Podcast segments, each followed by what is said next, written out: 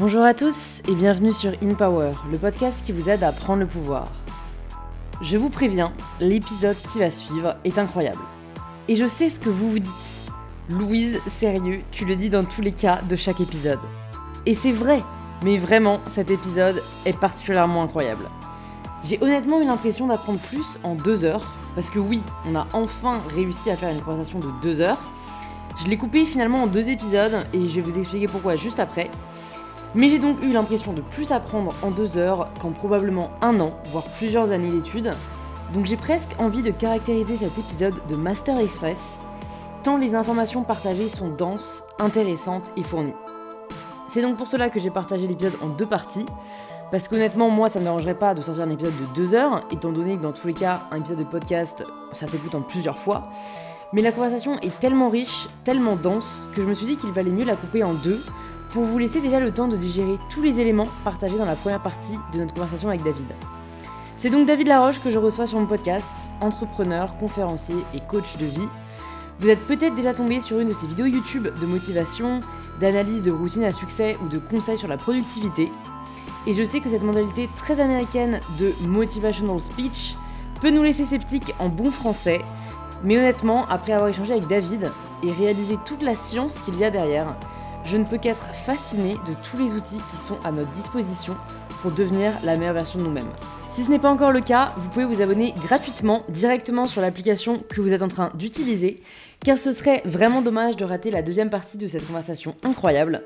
Et oui, j'ai redit incroyable une troisième fois. Je me tais et je vous invite à rejoindre ma conversation avec David Laroche.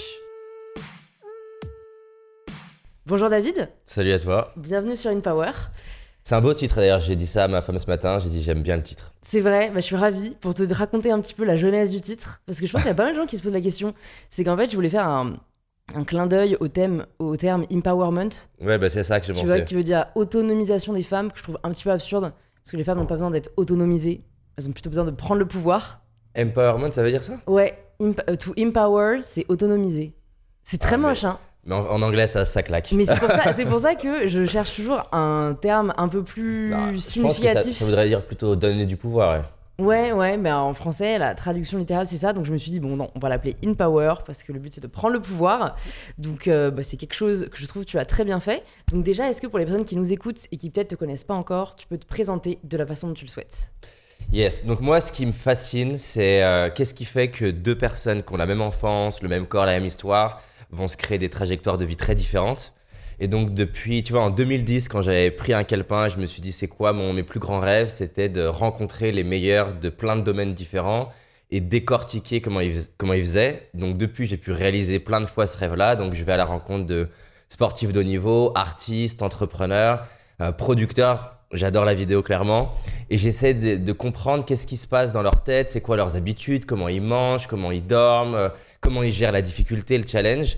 Et avec cette idée qui m'a toujours inspiré de je suis votre cobaye. C'est-à-dire l'idée de je vais essayer de faire la synthèse de ce qu'ils font, tester sur moi et ce qui marche sur moi, essayer de le repartager. Et ce qui m'anime derrière, c'est de donner euh, les outils à, à monsieur, madame, tout le monde, mais surtout les gens qui sont très ambitieux de réaliser la vie qui les inspire. Mais la vie qui les inspire vraiment, tu vois, parce que on a trop tendance à aller sur Insta ou sur les téléréalités ou même euh, en ce moment c'est la mode de l'entrepreneuriat et de, de confondre les rêves des autres aux siens. Donc moi ce qui m'inspire c'est que les gens identifient leurs vrais rêves et ensuite aient le courage d'y aller, mettent les actions en place pour, euh, pour y aller et soient prêtes à jouer sur 10 ans et pas, et pas avoir un, un, un petit succès rapide qui n'a pas de sens en fait. Est-ce que tu t'es déjà trompé de rêve? Est-ce que tu as déjà réalisé qu'en fait, là, tu n'étais peut-être pas sur la voie que tu voulais, tu voulais être? Parce que je trouve que ce que tu dis est très vrai. On a parfois tendance à fantasmer une carrière, une vie. Et en fait, c'est un fantasme. Et dans les faits, ce n'est pas ça qui nous épanouirait. Ouais, alors. Alors, oui, c'est sûr. Tous les êtres humains le font. Après, c'est des questions de, ratio. Parce qu'en fait, tu peux tu peux te tromper à 20%, à 50%, à 100%. Ouais. Euh, bon, général, tu, te, tu tu te, trompes rarement à 100%, il y a souvent quand même des choses qui t'attirent. Euh, bah, la première fois, mon premier rêve, c'était que moi, je voulais faire euh, des études d'ingénieur en informatique. Mais là, peut-être que je me suis trompé à 50%, parce qu'il y avait 50% qui étaient plus pour faire plaisir à mon père, euh, qui a pas fait d'études et pour qui les devenir ingénieur, en plus il aime l'informatique, c'était quelque chose d'important pour lui. Mais c'était plus, euh, voilà, en fait j'ai grandi avec euh, être ingénieur, c'est c'est le truc ultime. c'est le truc ultime. Donc, euh, d'ailleurs, tu parlais de, de personnes dans ton audience qui, qui, qui sont pas dans les bonnes études. Moi, j'ai, j'ai arrêté, pas avec le plus grand plaisir de ma famille, j'ai arrêté. Donc, en fait, j'ai démarré ma boîte en, en troisième année, donc 3 sur 5. Ouais. Et, euh, mais j'ai complètement arrêté les études après avoir fini tout le cursus. Il restait que le mémoire à passer. Euh, et donc, c'était pas la plus grande joie de ma famille de leur dire euh, Allez, j'arrête tout. euh. Même si en réalité, comment ça s'est passé C'est que j'ai négocié avec l'école de pouvoir faire mon mémoire, non pas sur six mois, mais un an et demi. Ils ont accepté.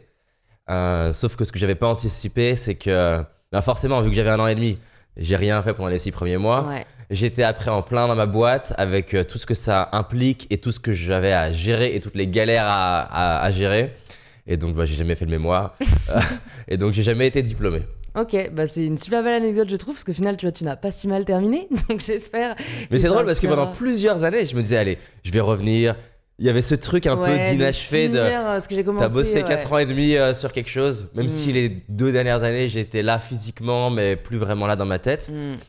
Euh, et j'avais promis à ma grand-mère, je lui avais dit, je finirais euh, ce- ce- ces études.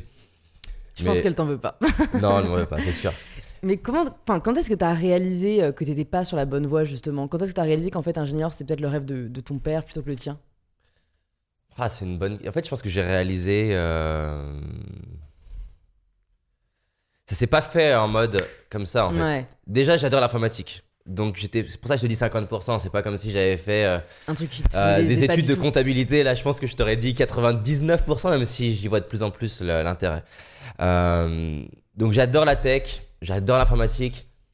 J'ai un gros esprit d'ingénieur et quelque part, ce que je fais quand je te dis que j'ai décortique les gens qui réussissent, c'est un process relativement ingénieur. C'est-à-dire, je, Relativement scientifique, ouais. je déconstruis comment ils fonctionnent. Simplement, ce qui me manquait, c'est la dimension psychologie et humaine qu'il y a peu dans le côté ingénieur, sauf si tu vas vers. euh, Alors, justement, moi, je me disais pendant longtemps, bah, je vais faire euh, euh, chef de projet où tu as plus de l'humain, ou alors. ingénieur commercial, même si à l'époque la partie commerciale et aisance avec l'autre, elle n'était pas là.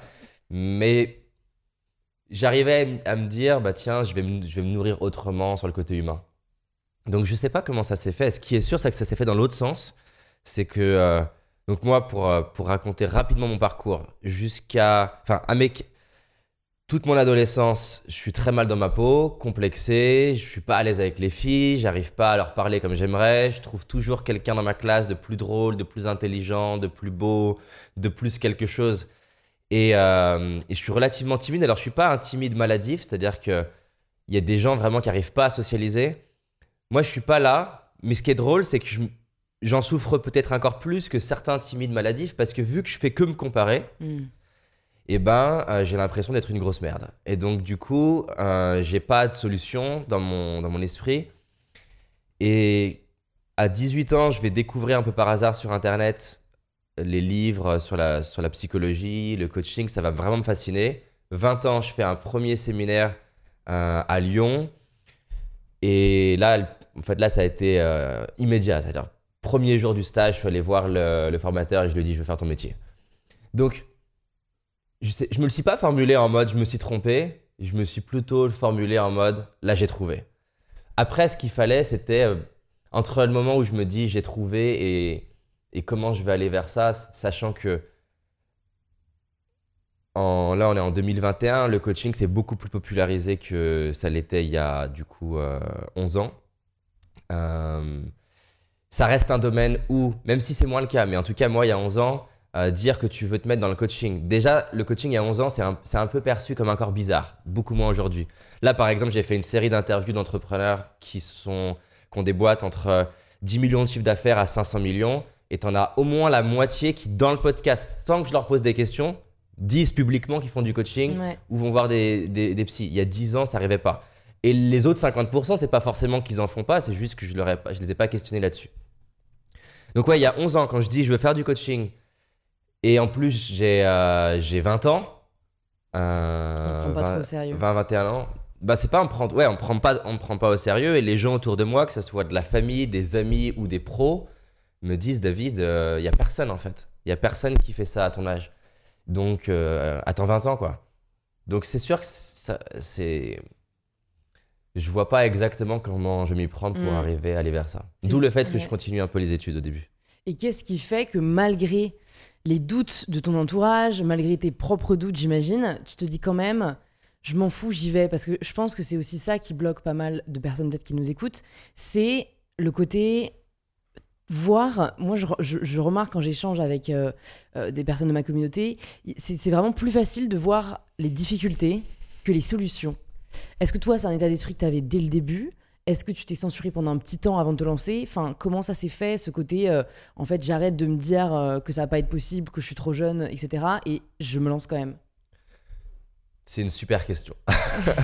Euh, alors déjà, déjà en fait, même si je te dis que 2000, du coup c'est quoi? 2010 ouais, 2010, Là, c'est l'évidence. En réalité, donc moi, à mes 15 ans, ma mère, elle me dit, écoute, j'en ai, parce que je fais ma victime, euh, je l'appelle régulièrement, maman, ça va pas, je suis pas bien, j'ai des pensées, des pensées de suicide régulièrement, je m'aime pas physiquement, enfin, je suis souvent malade en plus, d'ailleurs, plus de l'ordre de la, de maladies euh, psychosomatiques, mais on n'a pas trop d'explications, les médecins, ils savent pas trop.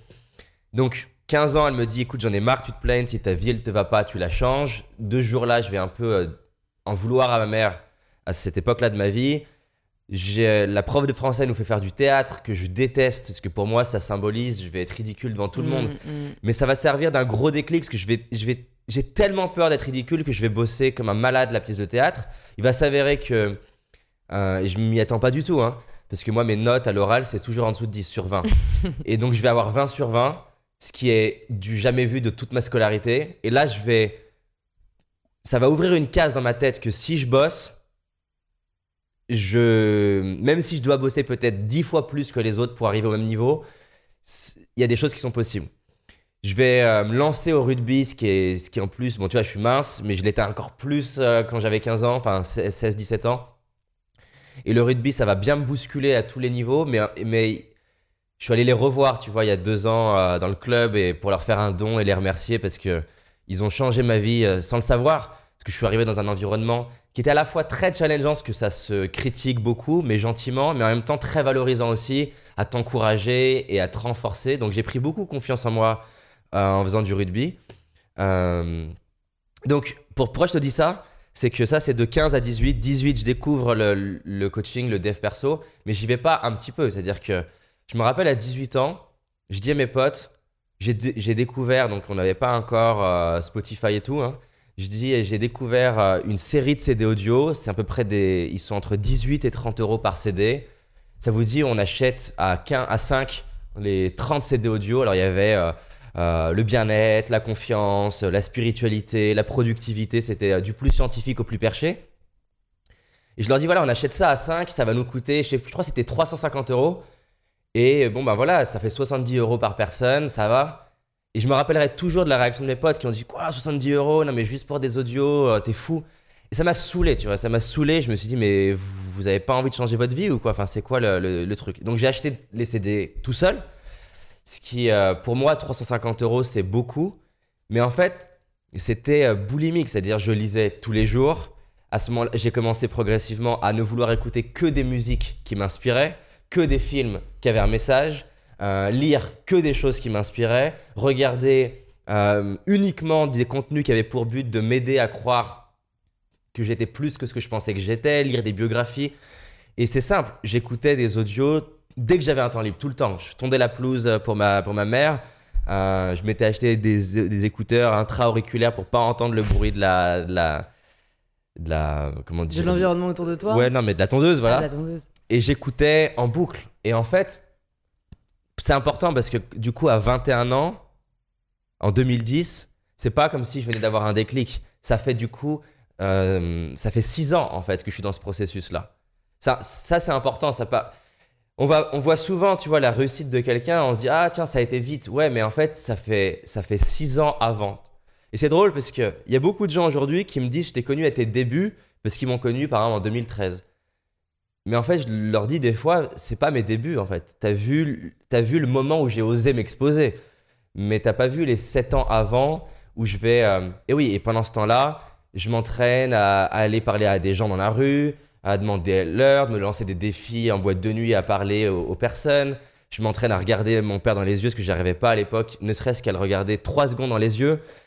Et donc, en 2010, même si je suis encore relativement pas confiant, j'ai quand même déjà vraiment internalisé physiquement que je pouvais changer ma vie. Euh, j'ai réussi à être en couple alors que je pensais vraiment que ce serait jamais possible. J'ai changé la relation avec mon père, j'ai appris à lui dire, euh, je pense que je lui ai dit au moins, je, je sais plus exactement, mais je pense que j'ai dû lui dire je t'aime à ce moment-là, qui était un gros défi pour moi par SMS. Euh, parce que j'en ai, beaucoup voulu à mon père en fait avant. Donc ça explique pour une partie de la réponse où l'énergie elle vient. C'est-à-dire que j'ai déjà, tu vois, c'est quand quand t'as fait quelque chose dix fois, si tu rates la onzième, bah, tu sais que t'as fait dix fois les trucs. Donc je me dis attends attends. Et d'ailleurs c'est une phrase qui m'a qui va beaucoup m'accompagner et même des fois ma, ma chérie elle me la rappelle. C'est quand je doute, je me dis écoute rappelle-toi du tu pars. Mm. Et je me dis attends euh, te lancer c'est dur, mais sincèrement lever la main en cours à 15 ans c'était la terreur. Euh, J'habitais à Lyon, tu vois, là, mon premier rendez-vous avec une nana, je rêvais qu'elle vienne pas. C'était, c'était horrible. Ouais. Euh, prendre mon téléphone, appeler, c'était dur. Donc, ça... Et d'ailleurs, c'était intéressant parce que mes potes, quand je leur disais, je vais être un jour confiant en, en faisant des petits trucs, ils me disaient non, mais n'importe quoi. Mais à ce moment-là, du coup, eh ben, je me dis non, mais si j'ai pu faire ça, je peux faire plus. Donc, ça, c'est une partie de la réponse. Et l'autre partie qui va être, je pense, hyper intéressante pour tout le monde, c'est que il y a beaucoup de livres sur la procrastination et le fait de pas y aller, de pas oser. Mais c'est des livres auxquels souvent je suis pas d'accord avec au moins 50% du contenu. C'est-à-dire que justement, la tendance c'est que tu prends un rêve qui est pas le tien et tu te fouettes de pas avoir la motivation d'y aller. Et en fait, il y a beaucoup de personnes qui m'écrivent ou que j'accompagne qui me disent Ah David, je comprends pas, j'ai pas la motivation de faire, euh, je sais pas, de, de me lancer sur YouTube ou de, de créer ma boîte ou de faire telle étude. Et quand je creuse avec eux, mais pourquoi tu fais ces études ou pourquoi tu veux te lancer dans tel endroit, il n'y a pas une raison profonde. Et souvent, c'est la raison inavouée, ou peut-être que parfois ils vont l'avouer, ça va être, ben, euh, en fait, c'est à la mode. Il faut comprendre, moi, quand, quand je découvre le coaching, ça a déjà changé ma vie. Je me dis, putain, il existe des outils qui m'ont aidé. C'est un, c'est, c'est, un, je suis passionné.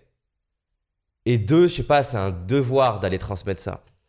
Et je trouve une bonne analogie, c'est les, jeux vidéo. Tu vois, un enfant, quand il joue un jeu vidéo et qu'il a accompli le niveau 1, il n'a pas envie de rejouer au niveau 1. Il veut le niveau 2, puis après le niveau 5. Quand il a fini tout le jeu vidéo, il veut un jeu plus complexe.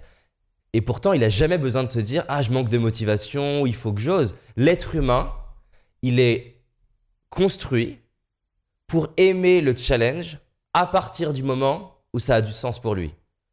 Quand je dis aimer, c'est pas dans le sens que c'est forcément plaisant, mais c'est comme la salle de sport. C'est-à-dire que monter le niveau du poids, c'est douloureux, mais si ça a du sens quelque part, c'est t'es fier de toi après avoir euh, soulevé ce poids-là. Moi, à chaque fois que j'ai passé des salles plus grandes, à chaque fois j'ai été stressé, mais ça avait beaucoup de sens pour moi, et donc j'étais ok de vivre ça. Et ça, c'est important parce que il y a plein de gens qui disent j'ai un problème de motivation, alors que le problème de motivation, c'est l'indicateur qu'ils n'ont pas le bon rêve. Mm. À ce moment-là, je me mets à avoir une, une énergie que j'ai pas d'habitude parce qu'en fait, j'ai touché à un truc qui est, qui est hyper profond.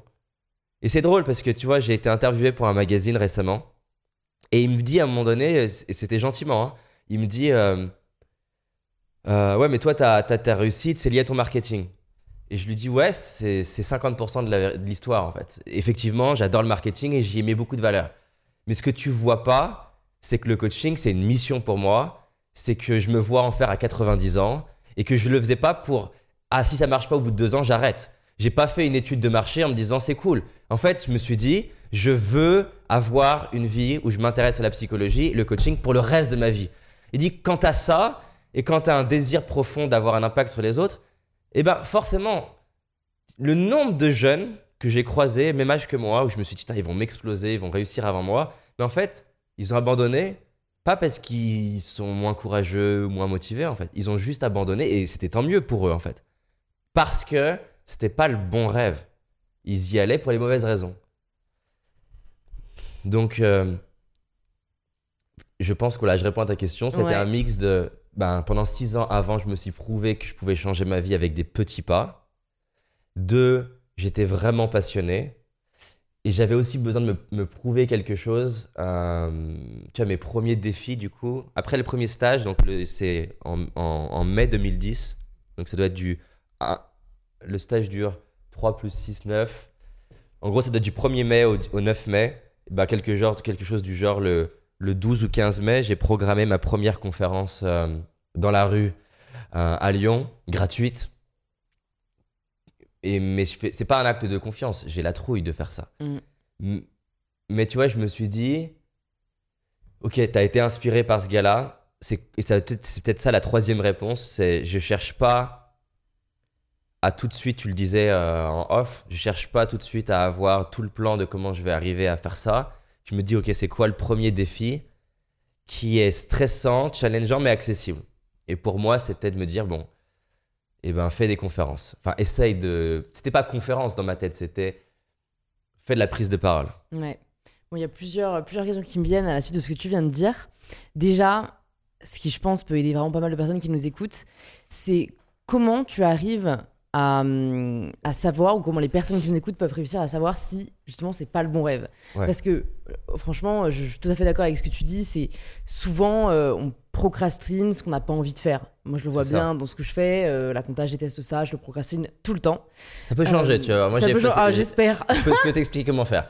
C'est génial, tu m'expliqueras ça, mais après je me dis, il y a peut-être des personnes qui vraiment savent, par exemple, qu'ils veulent écrire un livre, mais qui n'y arrivent pas, euh, plus parce qu'ils s'autocensurent, plus parce qu'ils se disent qu'ils sont pas assez bons, tu vois, et pas forcément parce que c'est pas le bon rêve. Donc comment peut-être là, ils peuvent, après cet épisode, se dire, ok, maintenant je sais que j'ai envie de le faire, et voilà comment je vais y arriver. Alors, je, vais répondre à ta question, mais je veux quand même. Parce que, en fait, pourquoi je veux faire cette parenthèse C'est que aller vers ça, c'est la réponse facile. Ça veut dire que c'est la réponse facile pour soi, pas pour moi. hein. Hmm. Parce que c'est trop facile, justement, de dire Ah, je rêve d'être entrepreneur. C'est un fantasme, pas ton rêve. Et d'essayer d'expliquer que c'est lié à un autosabotage. J'ai dû faire, je pense, je les, je les compte plus, mais plus de 3000 coachings individuels. Franchement, 70% du temps, c'est pas le bon rêve. Donc, je, je préfère le- le- le donner Ouais. pour pas que ça soit la le, le truc. Maintenant, il y a deux choses que je voudrais amener. Déjà, encore une fois, c'est pas binaire, c'est pas c'est le bon rêve ou c'est pas le bon rêve. En réalité, c'est une nuance parce que combien d'entrepreneurs aujourd'hui, j'ai plus des coachings maintenant d'entrepreneurs, mais combien de fois il y a un problème de motivation, non pas que c'est pas le c'est pas du tout le bon rêve, mais en fait, tu changes un détail et ça va tout changer. C'est peut-être pas les bons clients, c'est pas la c'est pas une cible de clients qui t'anime-. Moi par exemple, 2017, j'ai eu une phase un peu de coup de mou. Pourtant, j'aimais toujours la psychologie, j'aimais toujours mon métier. Mais je me suis rendu compte, ok, le prochain chapitre de ma vie, j'avais réalisé un peu tous mes rêves de 2010. Et je me suis dit, le prochain chapitre de ma vie, je veux aider les gens ambitieux. Le simple fait d'avoir mis à jour mes rêves avec la nuance de, ok, mais c'est plus tout le monde, c'est pour les gens qui ont de l'ambition, ça m'a redonné de l'énergie. Donc, ça peut être, c'est pas les bons clients, ça peut être, t'es pas dans la bonne ville, ça peut être, si c'est un projet professionnel, c'est pas avec les bons associés, les bons partenaires. Si pareil dans le couple d'ailleurs. Tu peux avoir le bon rêve de te mettre en couple, si t'es pas avec le bon partenaire, d'un coup tu peux dire, ah, je sais pas, j'ose pas y aller. Mais c'est pas que c'est pas le bon rêve exactement, mais c'est pas le bon rêve comme tu, comme tu le construis en fait.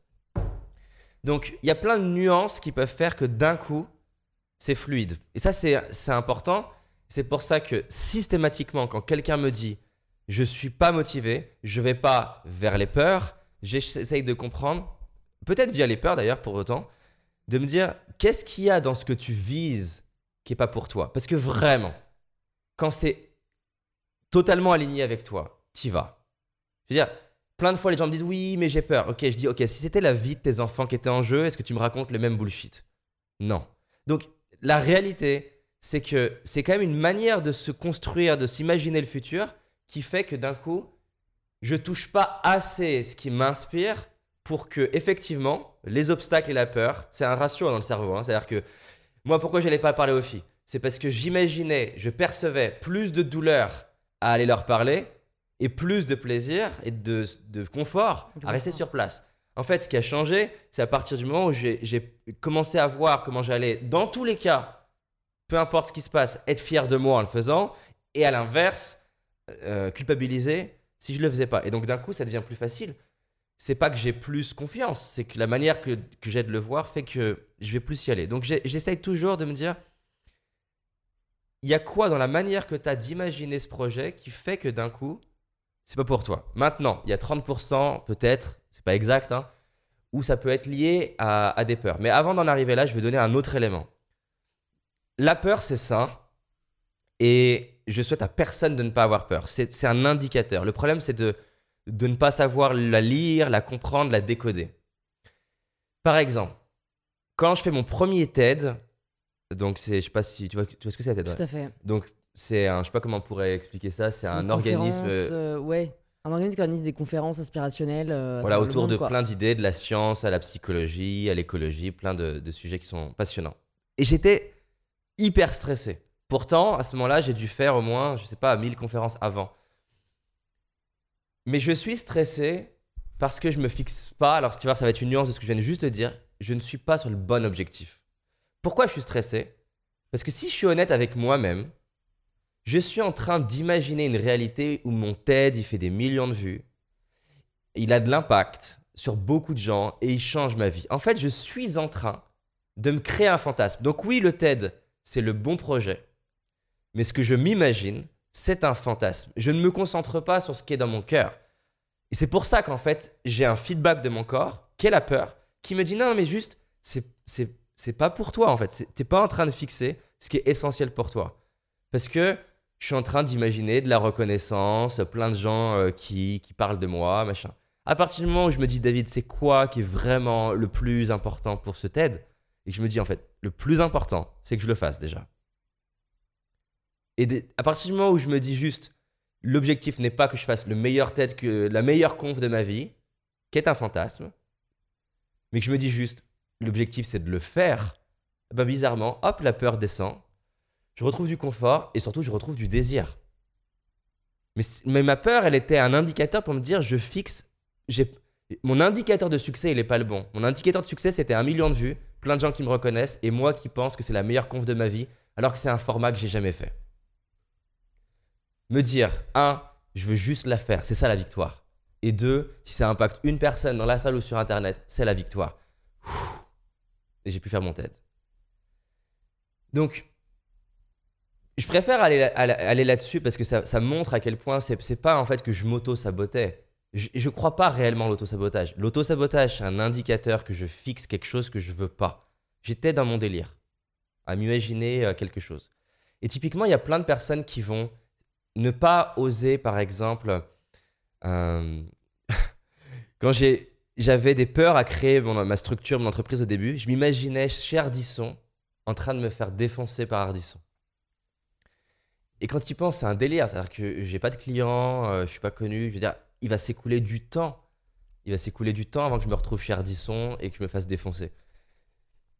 Là, pareil, mon cerveau, il, est- il- c'est un indicateur. Il me montre que je suis en train d'aller trop loin, de, fantasmer. Parce que notre, cerveau, il est tout le temps en train de, fonctionner par équilibre. Donc, euh, il va.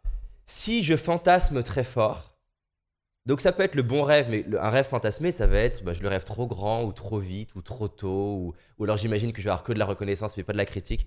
Mon cerveau, il est fait pour que si je fantasme, de l'autre côté, j'ai une partie de moi pour retrouver euh, l'homéostasie, pour retrouver le, calme intérieur. Si je fantasme, qui, va m'apporter un cauchemar. Et donc, ce cauchemar, il me montre que je fantasme. Ces peurs, elles me montrent que je fantasme.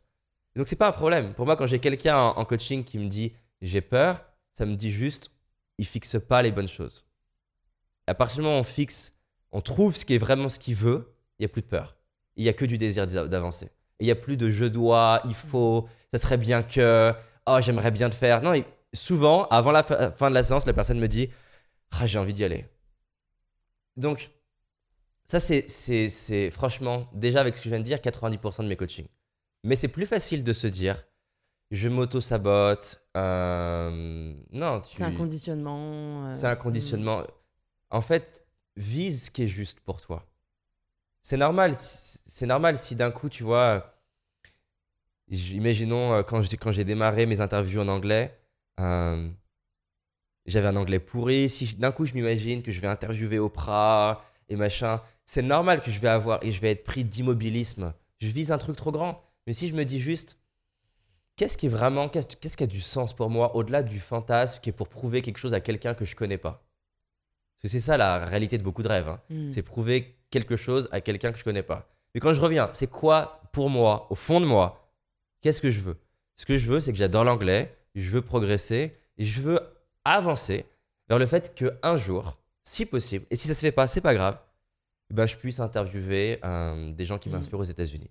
Et du coup, bah, le rêve, ça devient je vais interviewer quelqu'un sur LinkedIn qui est pas forcément connu et je vais m'exercer. Et ben hop, la pression elle descend, la- le désir revient et je le fais.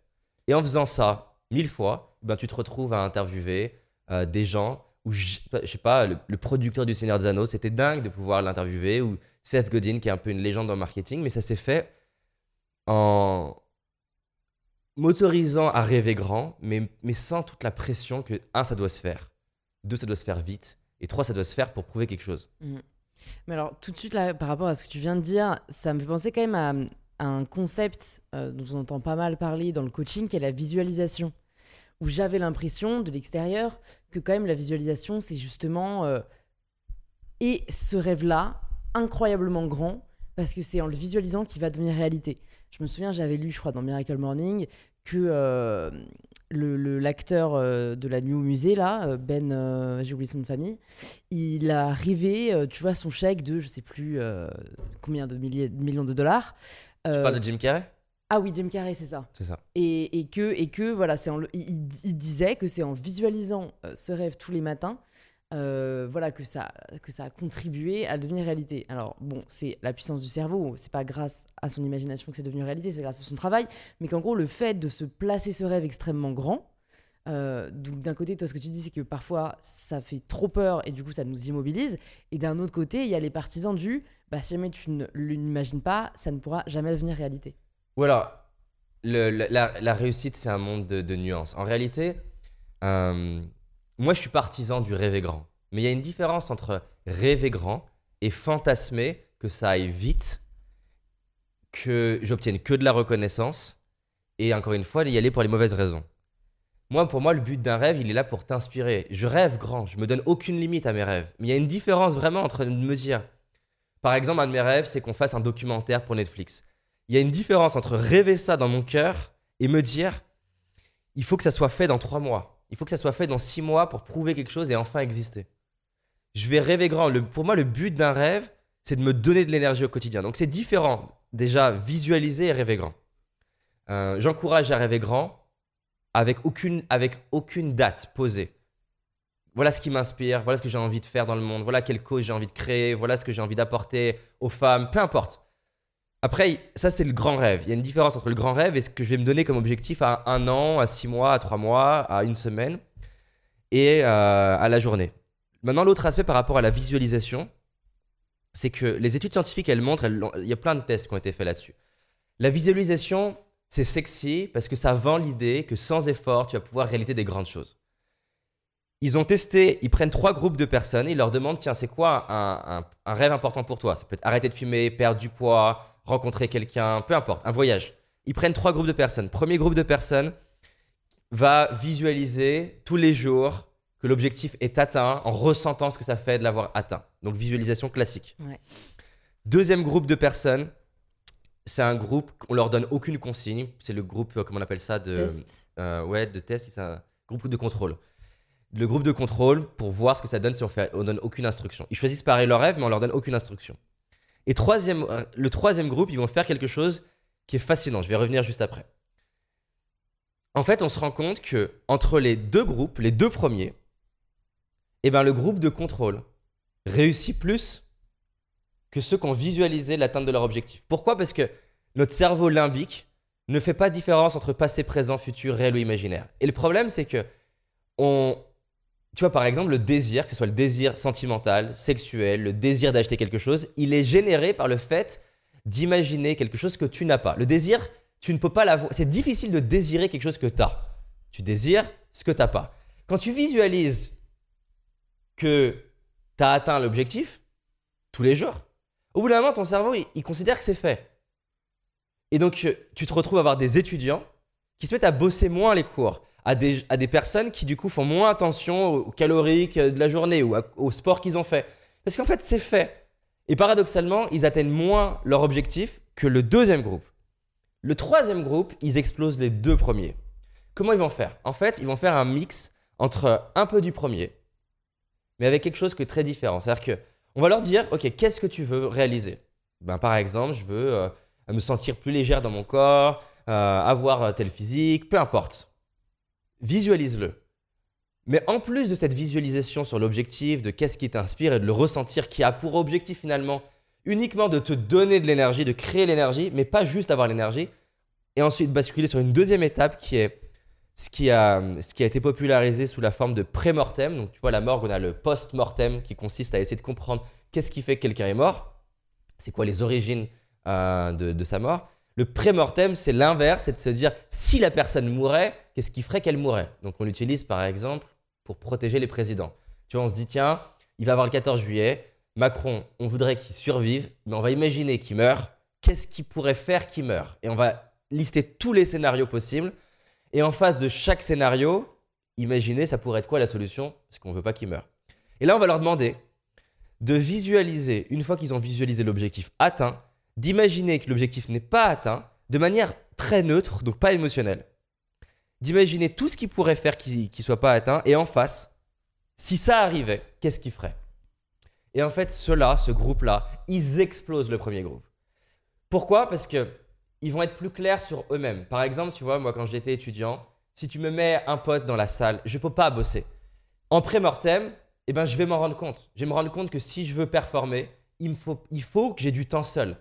Parce, ou alors que j'ai quelqu'un qui soit bien meilleur que moi pour me recadrer. Et sinon, si je fais pas le pré-mortem, je vais pas être attentif à un trait de ma personnalité qui fait que je peux être concentré dans ce contexte-là et à l'inverse, pas du tout concentré. Tu vois, j'ai une nana euh, chirurgienne qui était en train de vouloir développer une autre activité autour de, des dents et elle me donne son objectif. Elle est hyper motivée, hyper excitée. Question de pré-mortem, de fin de coaching. Je lui dis qu'est-ce qu'il pourrait faire? Que la prochaine fois où on se voit, c'est pas fait. Et ça, c'est peu de coachs qui, font cette, qui posent cette question. Et là, d'un coup, elle s'arrête. Elle me dit non, mais je, c'est bon, je suis bien. Mais là, elle confond l'excitation qu'elle a maintenant, parce qu'on l'a visualisé, avec la réalité de sa vie. Je dis non, non, mais je sens l'énergie, tu as envie, c'est top. Mais qu'est-ce qui pourrait faire que peut-être tu le réalises pas? Et là, elle s'arrête, elle me dit c'est vrai que j'ai mes euh, trois filles, euh, je sais plus, elles avaient entre 2 et 6 ans. Et elle me dit ben, pendant tout le temps de préparation de vidéo et de tournage, elles risquent de me déranger ou de pas comprendre et moi de culpabiliser. Je dis ok, super, comment on gère ça? Et on a pris 5 minutes à brainstormer. Elle me dit bah en fait, je vais déjà je vais leur dire ce soir que maman elle a un défi de 3 mois pour les vidéos. Je vais voir si je peux même les impliquer dans le projet. Je l'ai re non, je l'ai même pas re Elle m'a fait un SMS vers Noël. Elle m'a dit David, j'ai fait plus de vidéos que prévu. Mes filles ont adoré. Pourquoi? Parce que j'ai eu une conversation. Je les ai embarquées avec moi. Elle n'a pas été, euh, comme disent les Américains, tu vois, delusional. Elle a été, elle a fait face à la réalité de sa vie. Donc, il y a plein, plein d'études là-dessus qui montrent que, en fait, c'est ce qu'on pourrait appeler la double pensée. Moi, je ne crois pas à la pensée positive, tout comme je ne crois pas à la pensée négative. Je crois au fait que le cerveau, enfin, la vie, franchement, on a, c'est le fruit de milliers, millions d'années d'évolution. Si on est capable d'être pessimiste, moi, je pense pas que ça soit un hasard, tu vois. C'est, ça a un attribut. Par contre, ben, je crois, tu vois, que c'est un peu comme un, on a une palette de couleurs. Et ben, le, le bleu, le jaune, c'est super. Le noir aussi, c'est top. Et donc, ce qui est top, c'est d'utiliser ces couleurs dans le bon contexte et dans, le- dans la bonne séquence. C'est exactement comme il y a plein de bouquins sur la valorisation. Et moi, j'ai été addict à ça, tu vois. Il faut valoriser les, les autres. En tant que manager, il faut valoriser. En tant que parent, il faut valoriser. valoriser. Tu as l'éducation positive. Et moi, j'ai été fan de ça. D'ailleurs, si tu regardes mes vidéos euh, d'avant, là, je contredis le David d'il y a 4 ans, par exemple. Il y a que les abrutis qui changent pas d'avis. C'est ça, exactement. Et, mais en fait, moi je le vois bien, on a une équipe de 35 personnes. Parfois, le plus beau cadeau que je peux faire à quelqu'un de mon équipe, le plus- même pas pour moi, le plus beau cadeau que je peux lui faire, c'est pas de le valoriser, c'est de le challenger. Et encore une fois, si je fais que le challenger, eh ben, je vais le démotiver. Mais si je fais que le valoriser, je vais pas lui permettre de toucher du doigt ses axes d'amélioration, là où il peut grandir, ou peut-être taper un peu dans son ego pour qu'à un moment donné, il se réveille, qu'il exprime qui il est. Quand ma mère, elle me dit David, j'en ai marre tu te plaignes. Si ta vie, elle te va pas, tu la changes. C'est pas confortable. Est-ce qu'elle m'a valorisé avant? Plein de fois, elle m'a dit que j'étais son fils chéri, qu'il y a eu du potentiel. C'est top. Mais ce que j'avais besoin d'entendre ce jour-là, j'avais même pas d'entendre, j'avais besoin de me prendre une grosse start. Et c'était le plus beau cadeau qu'elle m'ait fait. Sur le coup, je lui ai pas dit merci. J'ai mis plusieurs années à dire merci, à comprendre. Mais waouh Donc, tu vois, donc du coup, la visualisation, c'est hyper intéressant. Jim Carrey, si on regarde, parce qu'elle est fascinante sa vie, c'est un ultra bosseur. Je veux dire, le mec, c'est un extrême. Il a, il s'est pas juste assis en disant, allez, je vais avoir un chèque. Et c'est ça le problème. Tu vois, moi, j'ai été, été là-dedans. J'ai cru ça. J'ai j'ai même interviewé tous les gens qui ont fait le film Le Secret à l'époque. J'étais à fond, tu vois, quand j'ai découvert Le Secret. euh, En plus, je l'avais piraté, donc j'étais dans la chambre chez ma mère. J'ai cru que j'avais découvert Le Secret. Mais la réalité, c'est que c'est ça qui est biaisé, c'est que on voit des gens qui réussissent de fou et on, et on prend un extrait de leur vie où ils disent oui j'ai visualisé. Ouais mais en fait tu viens de biaiser, t'as pris, t'as pris 0,5% de sa vie. Faut la visualisation c'est, de l'épice. Manger de l'épice c'est pourri. Tu prends un super plat qui est bien construit, tu mets de l'épice, ça, le- ça lui apporte quelque chose. Ben c'est pareil. Si tu bosses, si tu es, si t'es connecté vers le rêve qui t'inspire, et qu'en plus tu visualises, et qu'en plus tu imagines les obstacles et que tu les anticipes. Tu vois, les astronautes, on, on leur demande d'imaginer tous les scénarios catastrophes, pas pour déprimer, pour être calme le jour où ça arrive. Si ça arrive, hop, je fais ça. Et du coup, ils sont sereins, tu vois. Donc voilà, notre cerveau, il a besoin d'un équilibre. Donc c'est l'équilibre, encore une fois. Je rêve très grand, j'agis tout petit. Mm. Euh, et si je fais ça, il y a des très grandes chances que, que je puisse changer ma vie. Maintenant, dernière petite parenthèse. Je suis long, hein, désolé. Ah non, mais de toute façon, tout est très intéressant. Vas-y, moi j'essaye de garder en tête toutes les questions qui fusent. Vas-y. Euh, dernière petite parenthèse, dernière nuance que je voudrais apporter par rapport à ça, c'est que quand je vais avoir quelqu'un en coaching, cette notion de pré-mortem, je vais plus ou moins l'utiliser en fonction de là où en est la personne. C'est-à-dire que si j'ai quelqu'un qui est en train de. qui va démarrer une aventure et qui a peu confiance en elle, on va faire un petit pré-mortem. Parce que si je vais trop loin, elle va avoir trop peur. Si la personne c'est un expert ou une experte, on va pouvoir avoir un gros pré-mortem. Et ça, c'est voilà, il y a des études là-dessus qui montrent que euh, voir ce qui pourrait mal se passer, c'est pas le plus utile si tu doutes beaucoup de toi. Euh, donc voilà, c'est intéressant pour soi à titre perso de se dire parfois c'est bien d'avoir une forme de d'insouciance et de. euh, En fait, voilà, en fait, c'est qu'il y a deux, il y a deux, euh, il y a deux jeux qui se passent dans notre tête à chaque fois. Tu as le jeu de y croire et oser, et le jeu du comment. Et c'est important de savoir c'est quoi la, la partie que j'ai besoin de gagner. Pe- Pendant les dix premières années, euh, 15-25, enfin les 15-22, le, le vrai sujet pour moi, c'était un sujet de y croire et oser. Donc c'était moins grave que je fasse des gros prémortems. Ce que j'avais besoin, c'est d'oser y aller. Mais une fois que tu crois et que tu oses, t'as pas gagné encore. Et là, tu rentres dans le jeu de qui est le plus préparé, Mm. qui a le plus de ressources, qui a le plus de réseau, qui a le plus de connaissances. Mais c'est vrai que c'est difficile de faire les deux parties en même temps, et c'est pour ça que quand j'ai quelqu'un en coaching, j'essaie de calibrer c'est quoi le plus, la, la partie à gagner en premier? Est-ce que c'est plus y croire? Et du coup, y croire va générer de l'espoir et du coup, d'oser. Il y a une étude scientifique, bref, je vais arrêter de parler, Non, non, qui, qui est fascinante là-dessus. Euh, Enfin, fascinante, en tout euh, pas- fascinante pour moi. Euh, ils, ils prennent, donc c'est. euh, ils, ils construisent un, un genre de. Un genre de gruyère, mais en plastique. Donc, c'est des galeries internes qui remplissent d'eau. Et ils vont tester sur plusieurs rats leur comportement. Qu'est-ce qui se passe si on les met au milieu de ce labyrinthe ou euh, s'ils n'arrivent pas à en sortir à temps, ils sont noyés. hein. Donc, qu'on soit d'accord, je ne cautionne pas du tout l'étude. Ce qui est intéressant, c'est ce que ça dit. Euh, et c'est la même boîte pour exactement euh, tous les rats. Simplement, dans un cas, ils vont créer une obscurité totale et dans l'autre cas, il y a de la lumière. Et en fait, ce qui va se passer, c'est que le, les rats. Alors, pour le coup, d'ailleurs, je ne sais même pas s'ils les sauvent ou pas. Hein. C'est pas marqué dans l'étude. Je ne sais pas ce qu'ils qu'ils font. Mais ce que je sais en revanche, c'est que les rats qui sont dans une obscurité totale, après 3 minutes, ils arrêtent de nager et ils abandonnent. Ceux pour qui il y a de la lumière, parce qu'en fait c'est une boîte transparente, c'est un genre de gruyère transparent, donc ils sont capables de voir qu'il y a une sortie. Ceux qui ont, euh, qui ont de la lumière, ils vont nager, je crois, je crois c'est un truc du genre 10 heures, 12 heures hein, pour essayer de s'en sortir. La seule différence, et c'est un fameux dicton qu'on connaît bien, c'est que dans un cas, ils, voient de la lumière au bout du tunnel. Et ils, ils, croient que c'est possible de, de, sortir. Et j'ai trouvé, voilà, c'est.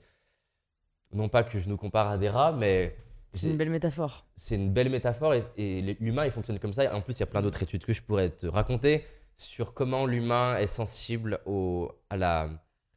Paradoxalement, on souffre plus. Je vais pas partir sur une autre étude. on souffre plus du fait que euh, on ait l'impression qu'on n'ait pas le pouvoir plus que de la situation elle-même. Si tu veux, je la raconte après l'étude. Je ouais, arrête de parler. Carrément, parce que ça m'intéresse quand même. Et donc, alors, la question à laquelle j'essaie de m'accrocher pour ne pas l'oublier parmi toutes les autres, c'est la théorie dont tu parles, que je trouve très intéressante parce que je n'ai jamais entendue. Euh, d'après ce que, si j'ai bien compris ce que tu as dit, c'est que pour toi, il n'y a pas de vrai euh, frein ou de vrai. Enfin, attributs humains qui nous empêchent euh, de nous accomplir. T'as dit, pour moi, s'il y a le pessimisme qui est là euh, dans l'humanité, c'est que ça a bien euh, une valeur. Et, et, une question que je voulais te poser en arrivant, c'était si jamais parmi tous les coachings que tu as fait, les personnes que tu as accompagnées, tu avais identifié justement les plus gros freins à l'accomplissement de soi, euh, qui pour moi est, plus important que la réussite, dans le sens où, bon, au final, ce qu'on cherche tous, c'est être heureux.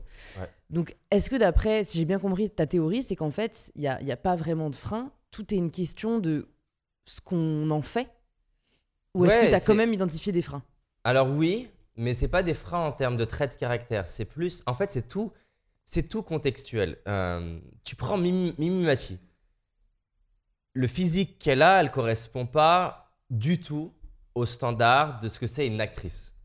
Et hum, c'est évident qu'il y a plein de personnes qui ont dû lui dire écoute, euh, je pense pas que tu sois faite pour, euh, pour réussir en tant qu'actrice parce que voilà, euh, t'as pas le corps.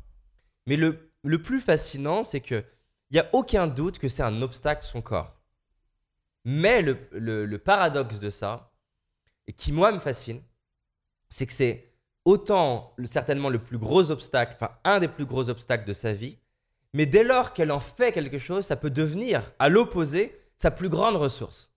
Parce que, typiquement, je suis sûr qu'il y a plein de personnes qui, qui sont des nains, qui rêvent d'être acteurs, mais qui ne le seront jamais, non pas parce qu'ils ne peuvent pas, mais parce que, et ça va répondre à une autre partie de la question de tout à l'heure, parce qu'ils ne s'autorisent pas à croire que ce soit possible.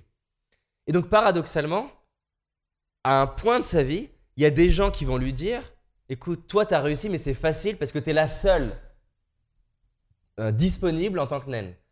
Et on pourrait dire Mais c'est n'importe quoi de lui dire ça. Mais c'est la réalité. C'est-à-dire que moi, par exemple, on m'a dit David, jamais tu réussiras dans le métier parce que tu es trop jeune. Est-ce que c'est factuel? Oui. Est-ce qu'il y a des gens qui m'ont pas ouvert des portes parce que j'étais trop jeune?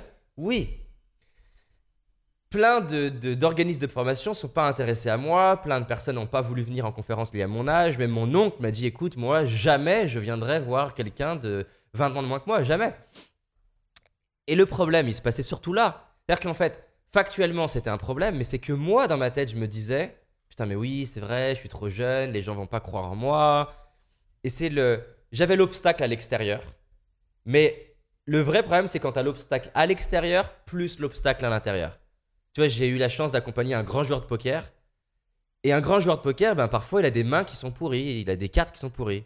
Et pour autant, il n'a pas des meilleures mains statistiquement que, que moi, par exemple, qui ne sait pas jouer.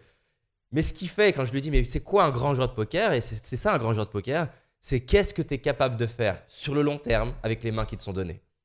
Et donc ça se joue tout dans sa tête. Alors bien sûr, les stratégies qui vont avec. Mais ça se joue énormément dans comment il regarde des mains pourries. Et d'ailleurs, pas que comment il regarde aussi des super mains. Parce que moi, typiquement, avec une super main, je vais rentrer dans l'hyper-optimisme. hyper optimiste qui a fait par exemple que Agassi, euh, joueur de tennis, a perdu contre Pete Sampras en finale. Pete Sampras était jeune. Euh, il s'est dit, pas besoin de m'entraîner, il est tout jeune. Il s'est pas entraîné, il s'est fait ramasser. Donc ça, c'est l'hyper optimiste. D'où le fait que je crois pas, encore une fois, à un extrême d'un trait. Il s'est pas préparé. Moi, euh, bah pareil, si je vais être hyper optimiste sur mes mains, je vais du coup peut-être être moins vigilant, moins, faire moins être attentif aux, mi- aux mimiques extérieures, moins réfléchir. Et à l'inverse, si j'ai des mains pourries, me dire c'est mort, j'ai aucune chance. Alors qu'en fait, le poker, c'est aussi un jeu psychologique que je peux gagner au-delà des mains. Et ben c'est c'est pareil, c'est-à-dire que si j'ai l'obstacle externe et l'obstacle interne, la partie, elle est finie. Dans le cas de Mimimati, si elle fait partie des seules personnes qui font sa taille à croire que peut-être ça puisse être une opportunité, le, problème peut se transférer.